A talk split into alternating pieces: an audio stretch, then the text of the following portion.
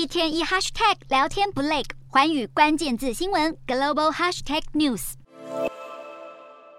中共二十大将在十月十六日登场，在正式开始之前，十九大七中全会已悄悄展开，针对十九大中央委员会、中央纪委的工作报告以及中共党章修正案等三个文件进行讨论，并向二十大来提交进行审议及通过。依据过去经验，七中全会是下一届党代表成立前的预备会议，形式意义大于实质意义，通常来说不会受到太多关注。不过这次却不同，有关习近平的第三任期，而关。官方释出七中全会的消息不多且低调，整体氛围显得相当诡异。今天的国际新闻评论要来谈谈七中全会理应只是程序上过渡进入下一届党代表的意义而已，但外界对于十九大七中全会却是相当好奇，尤其党章修正案的文件为何会引起关注呢？此外，十九大七中全会还有什么值得关注的焦点？中共十九大七中全会在十月九日举行，为期四天的会议，由总书记习近平进行公。工作报告以及由中共中央政治局常委王沪宁说明中共党章修正案，最后提出三份文件给中共二十大进行审议及通过。依据过去经验，台面上这都只是程序性的政治议程，势必会顺利通过，并提交给下一届党代表。一般来说，其中全会不会受到太多关注。不过这次却是众所瞩目，关系到习近平的延任安排以及涉及到党章修改，外界都相当关注。会议报告。说明的内容。有趣的是，中共官方对于十九大七中全会的宣传及报道却异常低调，让许多观察家认为中国政治局势恐怕没有那么平稳，很有可能党内对于习近平的权力地位仍有不同的声音。所以，为了维持表面的和谐气氛，低调处理相关会议讯息，刻意压低对会议文件的讨论。其中最受瞩目的便是党章修正案，外界猜测会总结十九大以来习近平的领导功绩。那么。那么，为了拉高他进入第三任期的正当性，将习近平的治国理念写入党章之中，奠定他的党内地位，更是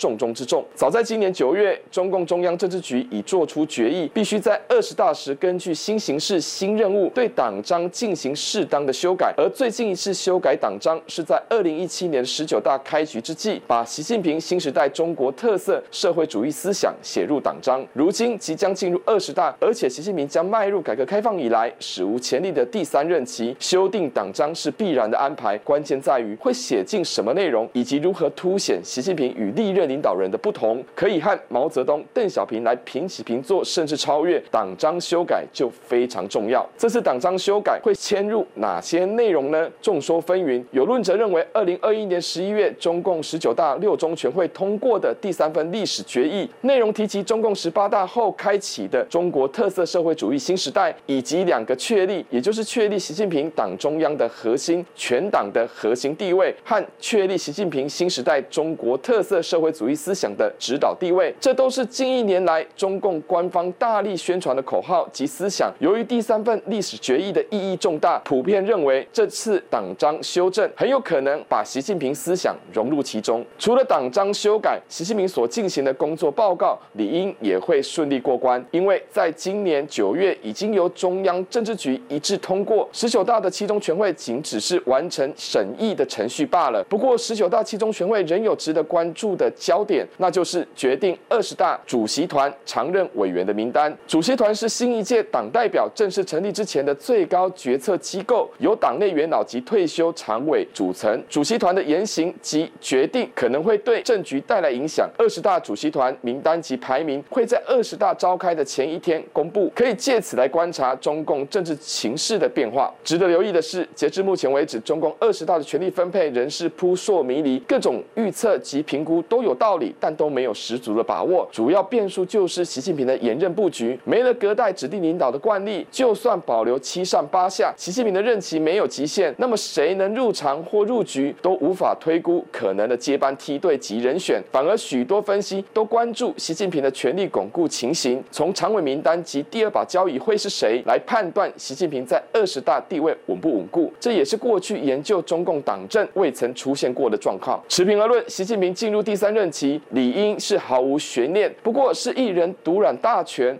还是集体领导下的权力分配，还没正式进入二十大一中全会之前，这都还很难说。不过以政治现实的惯例来看，向权力核心靠拢是政治生存的之道，这在独裁政体更是常态。换言之，习近平不会让自己提前跛脚，也不会让渡权力与人分享。那么加紧意识形态的控制，以及建立独尊的思想体系，反对或议论的声音会逐渐被消弭。至于党章修改的目的，就是习近平紧握党权不放的意志展现。